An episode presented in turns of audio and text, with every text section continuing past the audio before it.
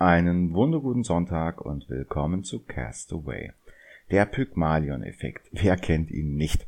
Oder auch Rosenthal-Effekt, benannt nach Robert Rosenthal, einem Sozialpsychologen, der ihn zusammen mit Leonore Jakobson in einer Studie von 1966 das erste Mal beschrieb und damit für viel Aufsehen und Kontroverse in den späten 60ern sorgte.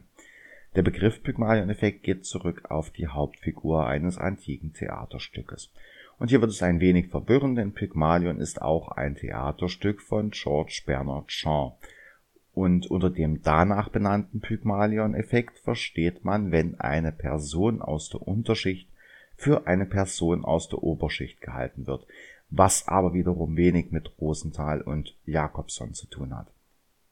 Denn die beiden fanden heraus, dass Schüler, denen ein großes Entwicklungspotenzial vorhergesagt wurde, tatsächlich im kommenden Jahr viel größere Fortschritte machten als ihre Mitschüler. Dazu kurz das Experiment. Lehrern wurde ein neues Testverfahren vorgestellt, mit dessen Hilfe man sogenannte Bloomers erkennen könnte. Also Schüler, die innerhalb des nächsten Jahres eine deutliche Leistungssteigerung zeigen werden. Nach einem Jahr wurde dann erneut getestet und siehe da, die Leistungssteigerung bei den 20% Blumern war tatsächlich höher als bei den restlichen 80%. Der Test jedoch war vorher wie auch hinterher ein einfacher IQ-Test und die 20% waren ausgelost.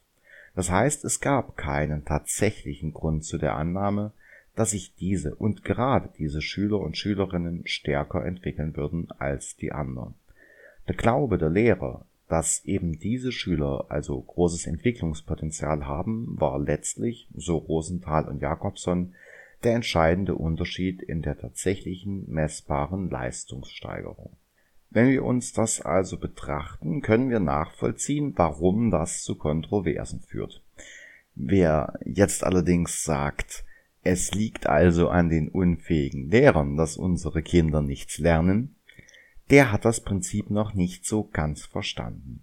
Denn der Effekt ist auch auf andere Situationen übertragbar und ist ein wichtiger Bestandteil von Konstruktivismus, Motivationscoaching und NLP geworden.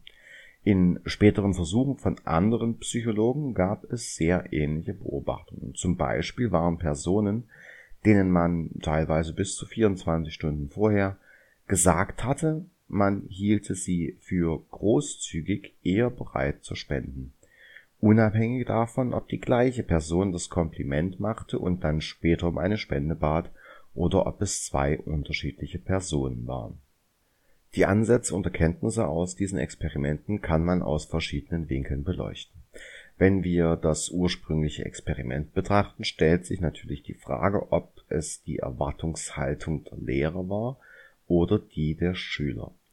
Interessanterweise waren die Erfolge größer bei niedrigeren Klassenstufen. Bekannt ist der Effekt auch als Versuchsleitereffekt und sollte in wissenschaftlichen Studien immer berücksichtigt werden, denn spätere Versuche zeigten, dass die pure Anwesenheit eines Versuchsleiters oder einer Aufsichtsperson die Leistung der beobachteten Person steigern kann. Wenn der Chef reinkommt, versucht man natürlich geschäftig auszusehen.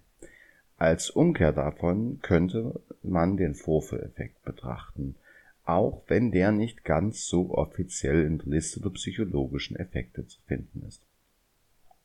Aber immer wieder zeigt sich, dass unsere Leistungen von unserer Wahrnehmung und Einstellung beeinflusst werden. Wenn wir also daran glauben, dass wir etwas schaffen können, werden wir es vermutlich eher erreichen, als wenn wir nicht daran glauben. Wenn uns dann noch andere sagen, dass sie daran glauben, dass wir es schaffen, noch besser. Und wenn uns andere nur oft genug sagen, dass wir es schaffen können, dann glauben wir irgendwann selbst daran. Und hier kommen wir dann auch zur Kehrseite der Medaille. Denn was konstruktiv und fördernd ist, kann auch ins Gegenteil verkehren. Mobbing nennen wir es dann meistens. Natürlich ist Mobbing nicht nur deshalb schlimm, aber es ist ein ziemliches Problem, weil es eben tatsächliche messbare Veränderungen bei den Betroffenen dadurch hervorrufen kann. Wer ständig zu hören bekommt, dass er nichts kann, wird irgendwann gar nicht mehr versuchen, das Gegenteil zu beweisen. Wer ständig zu hören bekommt, dass er fett ist, wird irgendwann vielleicht denken, dann kommt es jetzt auf ein paar Kilo mehr auch nicht an. Denken wir mal zurück an die Podcast-Folge über Glaubenssätze.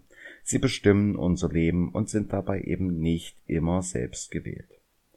Und auf der anderen Seite, wenn ich jemanden für großzügig halte, werde ich auch eher sehen, wenn er großzügig ist. Und eher wegschauen oder übersehen, wenn er mal geizig ist.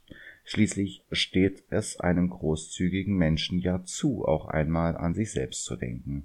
Das zeugt dann von Charakterstärke. Mensch, du siehst heute gut aus. Dieser Schlabberlook und die Augenringe zeigen mir, was für ein selbstbewusster Typ Mensch du bist naja, übertreiben wir das Ganze mal nicht. Aber Komplimente zu machen ist, wenn man an den Rosenthal-Effekt denkt, für beide Seiten vorteilhafter.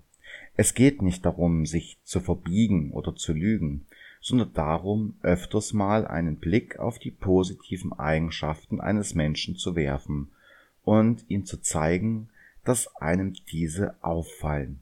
Und das verstärkt sie. Und umgekehrt, wenn man jemandem sagt, dass er hässlich ist, wird er davon sicher nicht schöner. Wenn man jemandem sagt, dass er dumm ist, wird er davon sicherlich nicht klüger. Und statt einem Alltagstipp gibt es heute mal eine kleine Challenge. Sagt jeden Tag mindestens einer Person, was ihr an ihr mögt. Und ja, das darf auch eine völlig fremde Person sein. In diesem Sinne habt eine tolle Woche und bis zum nächsten Mal bei Cast Away.